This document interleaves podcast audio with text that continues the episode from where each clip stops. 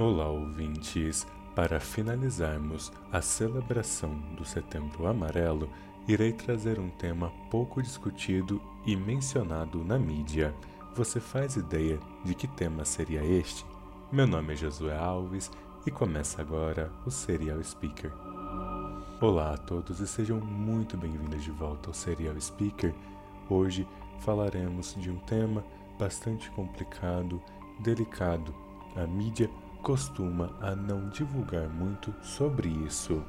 Mas graças a estudos que vêm sendo feitos aos últimos anos, precisamos começar a divulgar sobre este tema, e ele é sobre o suicídio dos idosos. Você já se perguntou o que será da sua vida quando você aposentar e estiver em uma idade avançada? Existe uma série de fatores que podem levar uma pessoa que já está em uma fase avançada de idade a cometer suicídio. E neste episódio iremos trabalhar um pouco sobre estes fatores. Se você estiver pronto, vamos iniciar. Não é novidade para ninguém que no Brasil estamos ficando com uma população cada vez mais velha. Quanto mais avançam seus anos, nós temos uma maior quantidade de pessoas idosas em comparação às pessoas jovens. Portanto, estamos começando a ficar com uma sociedade cada vez mais velha, mas com a velhice existem também algumas consequências que a vida traz, consequências que nós não queremos lidar em absolutamente nenhum momento da nossa vida.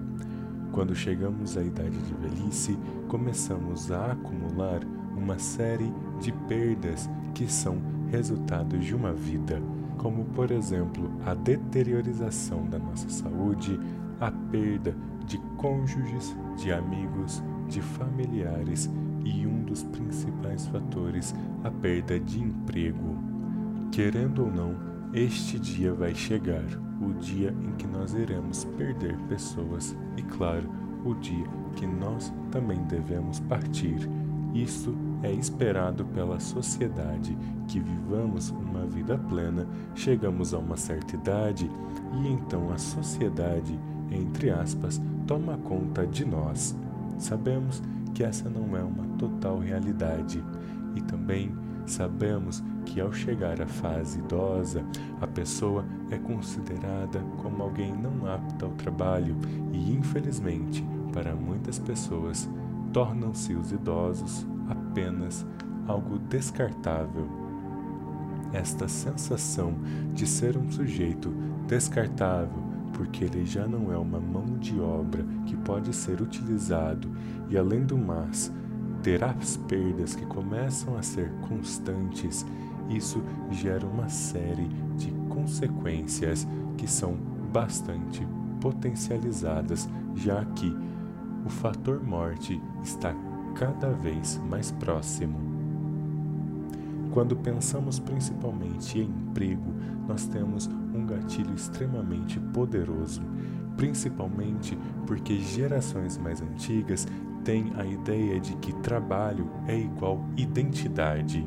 Literalmente, as pessoas passavam mais tempo, ou seja, mais anos, em apenas uma empresa ou fiéis a uma marca.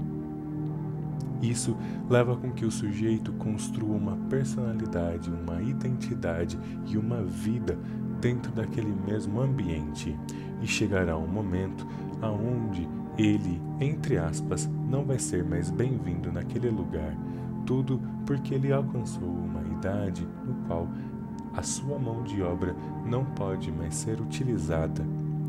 Para algumas pessoas, isso pode até mesmo ser um momento de orgulho e celebração, e entre aspas, deveria ser assim, mas para outras é um momento aonde elas não gostariam de ter chegado, pois agora elas vão ser arrebatadas daquilo que antes era sua identidade primária.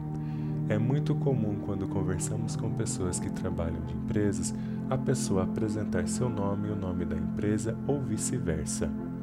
Isso porque nós tomamos como identidade os valores e a cultura da empresa quando estamos nos relacionando e fazendo o nosso networking, seja social, seja profissional. Um dos poucos momentos onde nós costumamos, ou assim se espera, que a pessoa saia da identidade da empresa é quando ela entra na sua casa. Infelizmente, nós trabalhamos por muito tempo e, portanto, a identidade de empresa e a identidade pessoal costumam a se fundir uma com a outra e a pessoa toma para si os valores e a cultura da onde ele trabalha. Agora imagina se você passar 30 anos trabalhando em uma mesma empresa e chega um momento onde a empresa te diz muito obrigado, você foi incrível, mas chega a hora de você descansar. Isso pode parecer uma bênção para as pessoas até mais jovens ou até quem já está chegando na aposentadoria. Mas quando nós pensamos em nos aposentar e sair do mercado de trabalho e sabemos que muito dificilmente voltaremos a ele, isso gera uma série de consequências negativas no sujeito que já estava acostumado a vestir a camisa da empresa. Ou seja, ela vai ter muito tempo livre, porém poucas atividades de fato que ela poderia fazer, já que as atividades que ela gosta estão relacionadas ao mercado onde ela estava atuando. Isso gera no sujeito, em alguns pelo menos, uma sensação de depressão, sensação de inutilidade, até mesmo de impotência. O sujeito não se movimenta e não consegue sair do lugar porque entra em um estado nostálgico, lembrando todos os seus anos na empresa e tudo aquilo que gostava de fazer. Não somente isso, como a sua rotina passa a ser completamente diferente daquela que ele já estava acostumado. As coisas agora são feitas no tempo do sujeito, sem nenhum tipo de pressão ou de necessidade de bater algumas metas. Isso também causa um impacto no sujeito. Já estamos mais do que acostumados a seguir regras atrás de regras. Desde que entramos na escola, não podemos sequer ir ao banheiro sem pedir permissão. E quanto mais avançamos na nossa vida, mais e mais nós vamos nos adaptando aos ambientes, à cultura e à regra de cada instituição que a gente passa. Essas regras são internalizadas e às vezes até se tornam valores pessoais nossos. E uma pessoa que passou anos trabalhando em uma mesma empresa, com certeza sente a diferença da sua vida, que pode ser identificada como monótona, entre aspas, em comparação à vida rápida que ele precisava ter estando dentro de uma empresa. Vale lembrar que aqui nós estamos falando de uma minoria e uma possibilidade de que aconteça. Isto não é via de regra. Então, quando nós pensamos em aposentadoria, para algumas pessoas a aposentadoria e a morte são semelhantes. Isso porque a pessoa se sente inútil e potente. Ela simplesmente não está fazendo nada, não deseja nada, não tem objetivos de nada. Basicamente, nós temos chamado morrer em vida. Agora iremos pensar na questão das perdas do seu ciclo social, familiar e, é claro, de seu cônjuge. Quando nós vemos alguém morrer e esta pessoa está próxima ao nosso ciclo de amizades ou o nosso ciclo familiar ou até mesmo um ente que eu amo, alguém por quem eu tenho muito carinho, essa morte tem de causar um impacto em nós. E esse impacto ele é muito interessante porque ele nos faz lembrar da nossa mortalidade. Quando vivemos nossa vida, tendemos a esquecer que nós somos mortais e que podemos falecer a qualquer momento. A morte, ela é literalmente um perigo constante para nós. Mas é claro, como um mecanismo de defesa, nós esquecemos e ignoramos certos riscos que de outra forma deveriam estar presentes o tempo todo. É claro que se tivermos medo de tudo, nós sequer seríamos capazes de sair de casa. Aliás, talvez nem numa casa seríamos capazes de estar morando, uma vez que nem a casa pode às vezes ser considerada como um ambiente seguro para uma pessoa que tem medo demais. Mas quando vemos alguém muito próximo a nós falecer, tendemos a lembrar e a reconhecer que a mortalidade está próxima e nós temos também a possibilidade de estar ali deitados no lugar daquela pessoa. E é através dessa sensação de mortalidade que nós buscamos coisas para literalmente nos tornarmos imortais.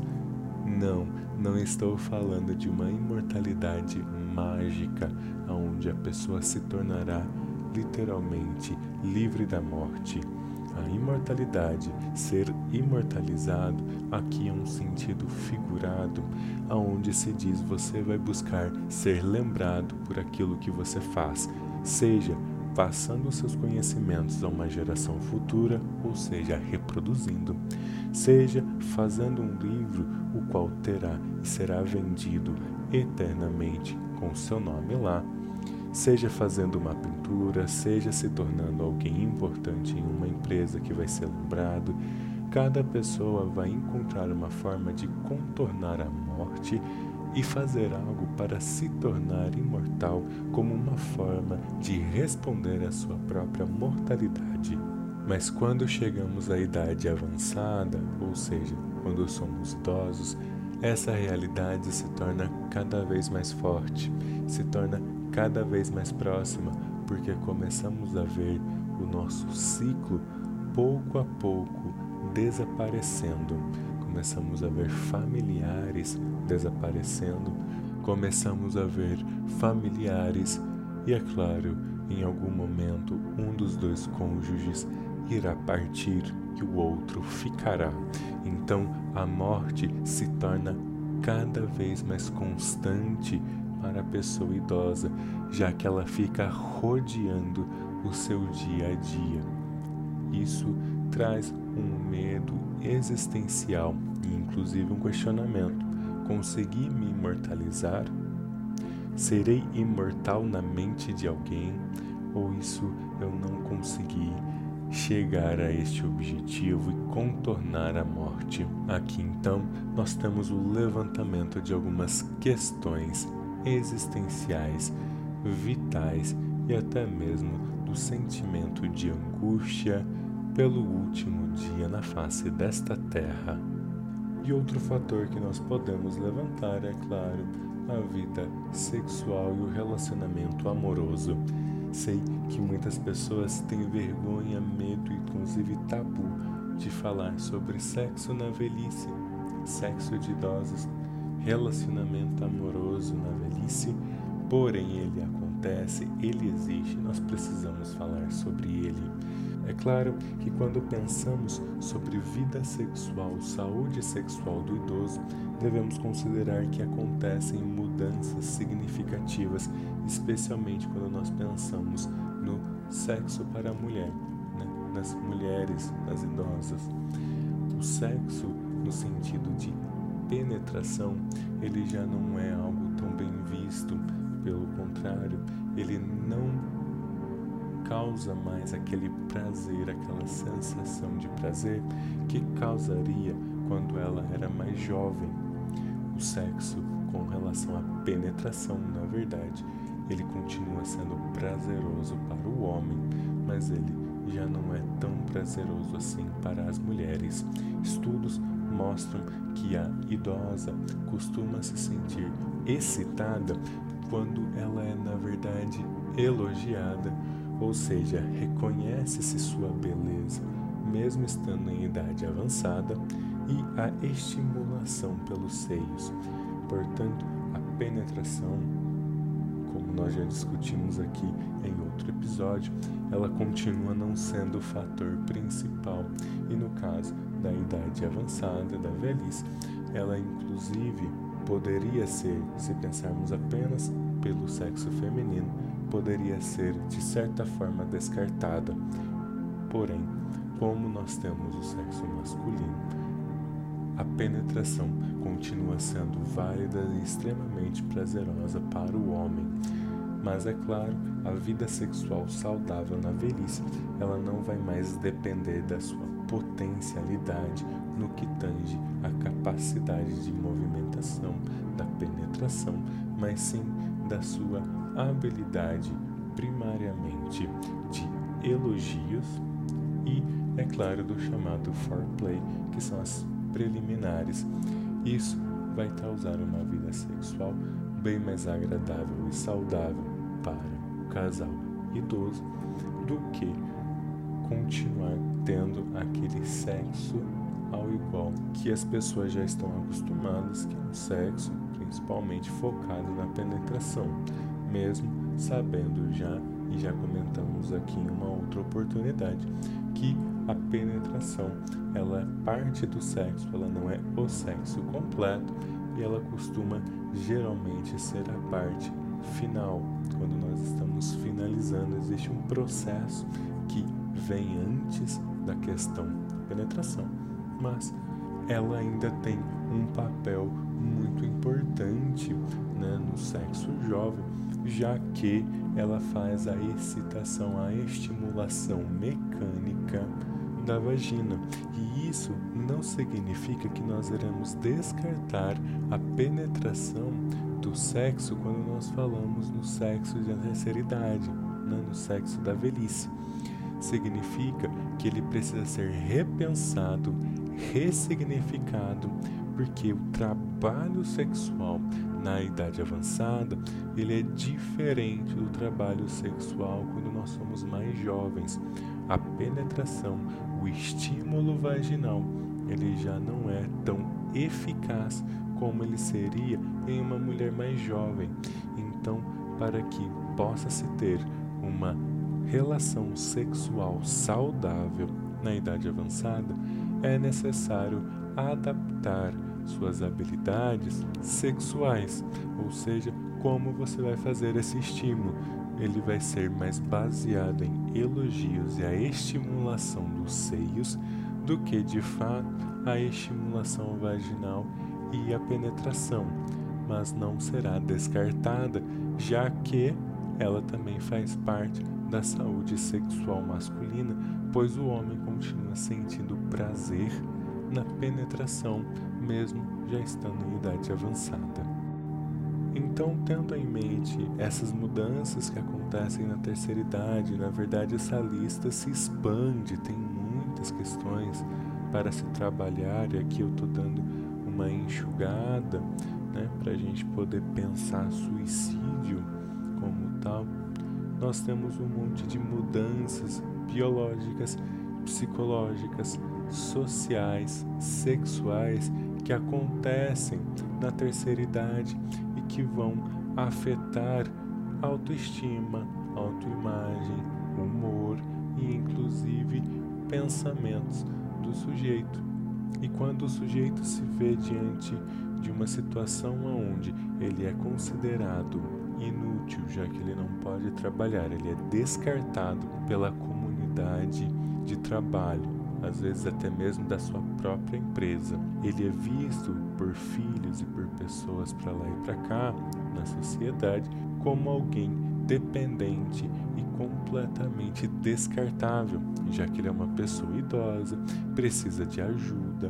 Inclusive, algumas pessoas chamam os idosos de um estorbo. Ele é uma presença problemática, porque eu vou precisar cuidar, eu vou precisar fazer um monte de coisas e não, não tenho tempo para isso. Então veja como às vezes a família, os filhos ou os cuidadores reforçam o pensamento do idoso de que ele é um problema, de que ele é um estorbo, ele é uma carga que deve ser carregada pelos filhos, pelos amigos, pelos mais jovens, pelo Estado.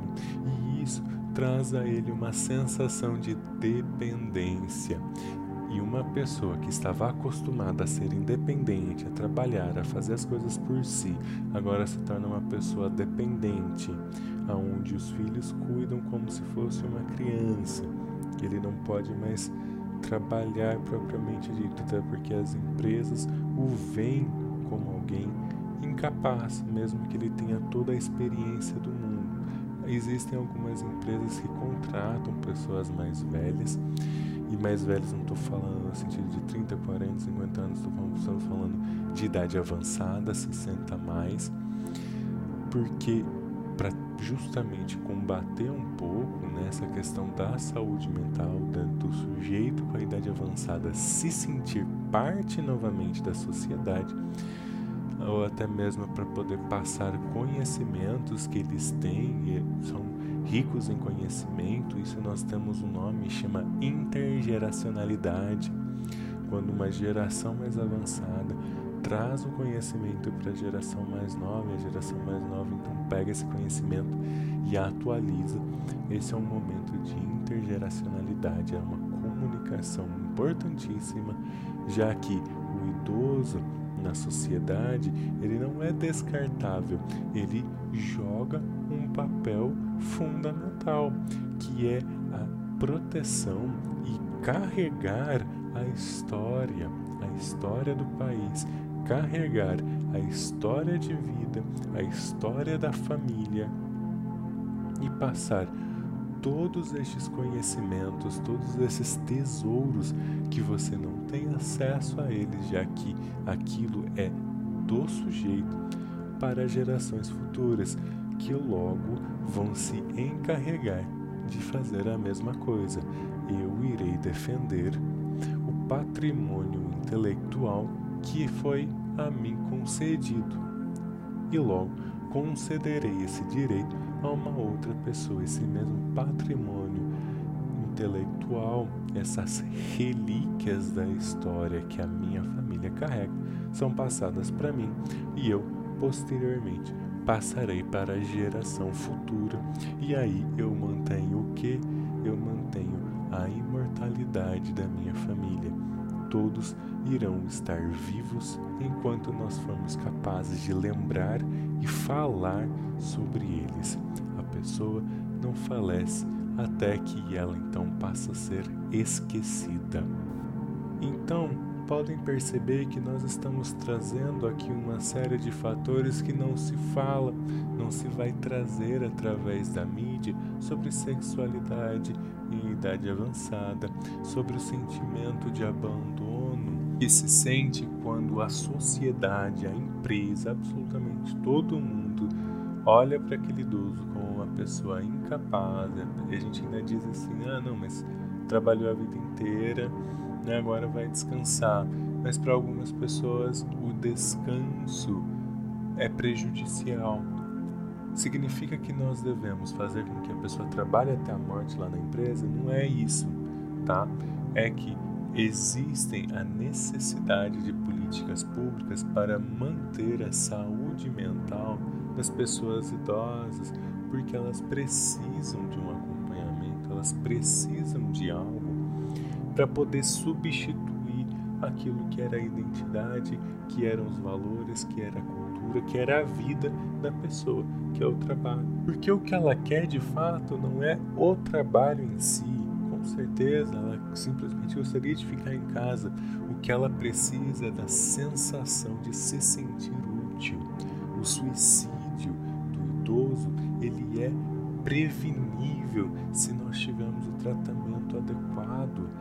Por quê? Porque os problemas que se tem nessa idade são problemas que nós conseguimos identificar e prevenir, porque estes problemas são esperados que eles aconteçam, que é a morte de amigos, de familiares, de cônjuge, da perda do trabalho, de uma diminuição da vida sexual.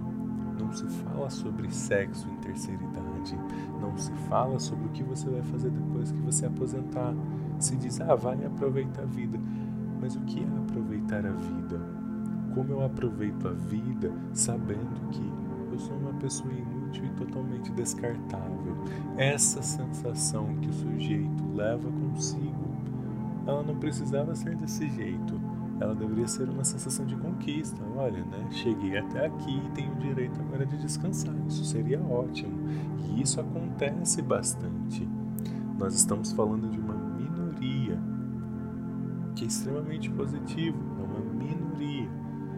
Nós temos que 8,9 a cada 100 mil idosos cometem suicídio.